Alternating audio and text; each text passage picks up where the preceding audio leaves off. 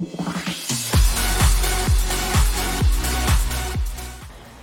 い純子です。今日はチャンスとタイミングの話をしようと思います。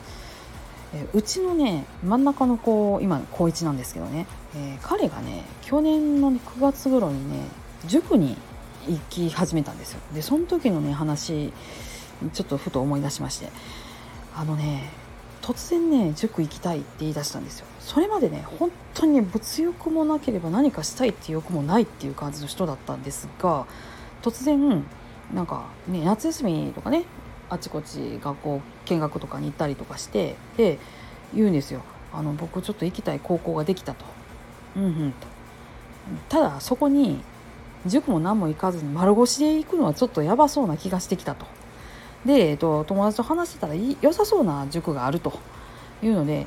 ちょっと僕行きたいんやけどお母さんどう思うって言われたんですよもうそれこそほんまで何にも欲しいとかって言わへんかったから分かった分かった今調べようってってシャシャって調べてでピピッとその場で電話かけて「すいませんうちの子からの塾行きたい」って言ってるんですけれどもあの面談とかどうさせてもらったらいいですかって言ったらなんかわーっと喋っててで面談って言わはったんでで「あじゃあ今日の夕方とかどうです?」って言ったら「あ時間空いてますね。今からおいでになります？とか言って「あ分かりました。じゃあ今から行きます」って感じでチーンって切ってピャーって言ってでその場でハンコピョンってついてシューって帰ってきました。んで翌日からねあの塾行くことになったんですよ。あのスピード感びっくりしましたね。ねんでそのまあそこでねあのお世話になって、えっと、希望通りのね学校にね今通ってるわけなんですよね。で、えー、ともう一つねその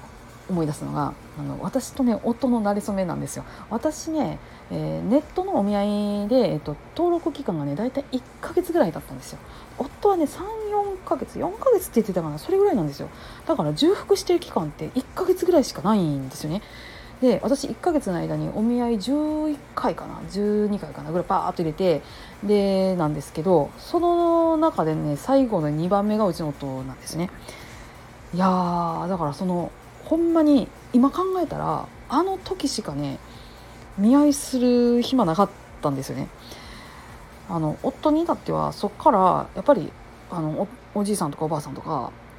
あの体調崩せることが増えてでお寺の仕事も増えましたしで、えっと、息子もね体調崩すことがあって入院したりとかっていうこともあったので本当にその彼単体で動ける時間ってあれぐらいの時しかなかったしでそこに私がまたあのその1ヶ月限定でスポットをこうね、あの登録してたっていうのがあるのでものすごいタイミング良かったんですよね。だから何かなんかご縁がある時ってそういうタイミングみたいなのがあるんかなとかっていうふうに思っているんですでそれでですね私前から行きたいところがありまして大阪の大天院さんっていうところなんですがそこねあのお寺さんで看護協会が町の保健室をやってらっしゃるんですよ。で寺と看護師っていうところでめっちゃ気になってて行きたいんですけどどうしても私そこねご縁がないんですよまだ全然。もう何ヶ月で見てるんですけどあの仕事その日休んだ日に限って子供が熱出すとかその月はどうしても休みが取れへんかったとかそんなんばっかりでもう何回も逃してるんですね。ここねこういう今も話したみたいにこうスパッとこうね、ご縁がピャッといけるような時っていうのがあったらなーなんて思いながらなんですけどあのなかなかご縁がないです。はいなかなかその辺もしかしたら私がもうちょっと超えなあかん何かがあるんかなとか思いながら、ね、そのご縁があってそのささっと進む日っていうのをちょっと心待ちにしてるっていう感じです。いやあのねまあご縁があるとこっていうのはねそうやってささっと進むよのなんでね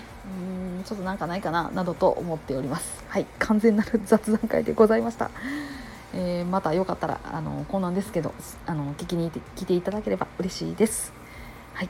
皆さんどうぞ今日も安穏な一日をお過ごしください。それではまたごきげんよう。